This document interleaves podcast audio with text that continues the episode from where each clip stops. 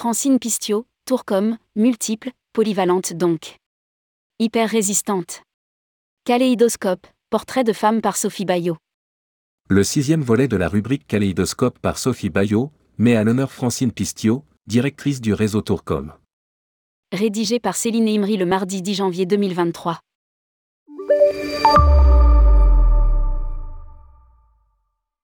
En réalité, Francine aurait fait carrière sans problème dans le One Woman Show. Elle est percutante, toujours juste et franchement drôle quand elle mime certaines des situations rocambolesques qu'elle tourne en dérision là où d'autres n'auraient fait que de se plaindre. Elle, jamais. Pas son genre. Sans doute a-t-elle puisé son sens de l'autodérision et sa redoutable pugnacité dans sa résilience. Une colonne vertébrale. Cette boule d'énergie a passé toute son enfance en Bretagne. Un contexte compliqué. L'émotion l'étreint. Sous la carapace de cette femme pudique, on devine les cicatrices du passé.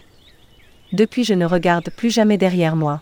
Il n'y que maintenant et demain qui m'intéresse, glisse-t-elle, en souriant. De ce passé, elle a forgé son tempérament, son vital besoin de liberté, d'espace et quittera le nid pour se marier à 18 ans, enceinte de son premier fils romain.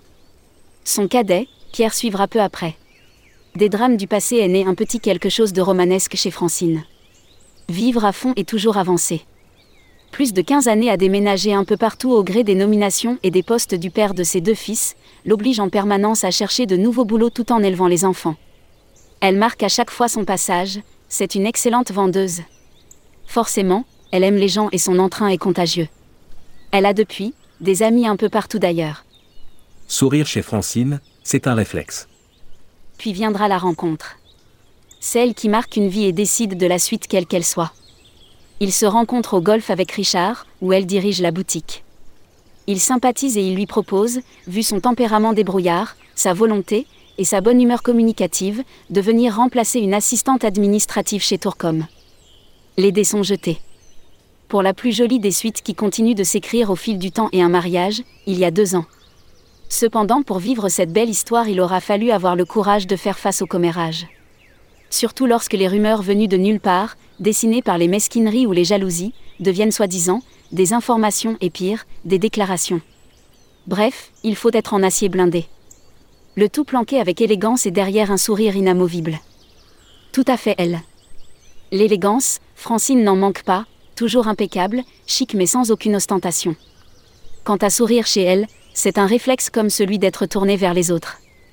Elle y puise sa raison de vivre. Attentive, protectrice, rassurante, elle tient la tête de son clan, parents, enfants, frères, neveux, nièces, petits-enfants. Il y a du monde. Une famille soudée clairement matriarcale. Elle passe sa vie au téléphone. C'est important que les agences du réseau se sentent épaulées. Et elle adore son job. Il faut lui reconnaître sa réelle capacité de travail, sa vivacité, son enthousiasme son élan de créativité pour injecter de la vitamine C à un réseau de 1200 agences de voyage quand même. Surtout en phase sortie de pandémie, tandis que tout le monde avait le moral en berne. En véritable meneuse de troupes, à un walk-mirror, Francine sait aussi prendre le temps précieux d'écouter, pour mieux encourager et rebooster si besoin. C'est important que les agences du réseau se sentent épaulées, soutenues. Et moi, j'aime bien aller leur rendre visite, voir sur le terrain de quoi elles ont besoin et parler avec elles. Je me sens utile et c'est nécessaire pour moi, pour avancer. Avoue-t-elle. Elle entretient cette endurance grâce à la marche, musique à fond dans les oreilles. Elle aime la fête, définitivement, et recevoir à la maison. Côté évasion, pour cette bretonne de souche, c'est pourtant la Corse qui la tient par le cœur. Son second coup de foudre. Elle évoque de beaux projets à venir avec bonheur, qui la font soudain rayonner encore un peu plus. Me raconte, joyeuse et pêle-mêle, ses amis, ses rencontres, des anecdotes et toute sa vie là-bas. Son passé ne lui a guère offert le loisir de rêver ou l'opportunité de poursuivre des études supérieures. Elle aurait peut-être aimé être hôtesse de l'air pour pouvoir voyager? Qu'à cela ne tienne. La vie à qui elle pardonne tout, lui a finalement tracé un chemin, certes plus sinueux. Cependant, il faut admettre que la réalité a dépassé la fiction. Le voyage est devenu le cœur de ses préoccupations professionnelles quotidiennes et cette autodidacte est désormais directrice générale. Une carrière en forme de couteau suisse, multiple, polyvalente donc hyper résistante. À présent, j'aimerais bien pouvoir passer un peu plus de temps en Corse. Me dit-elle pensive. On y revient point ce début d'année est propice aux vœux. C'est pile le bon timing. Entrepreneuse, directrice générale du tour opérateur UOC, un océan de croisière, de Cunard France et de l'agence de communication So Between, Sophie Bayot est la créatrice du Mag Effet de style créateur de tentation. Engagée au sein de différentes instances du tourisme, CETO, EDV, Visit USA, CLIA, Sophie participe à l'association Femmes du Tourisme.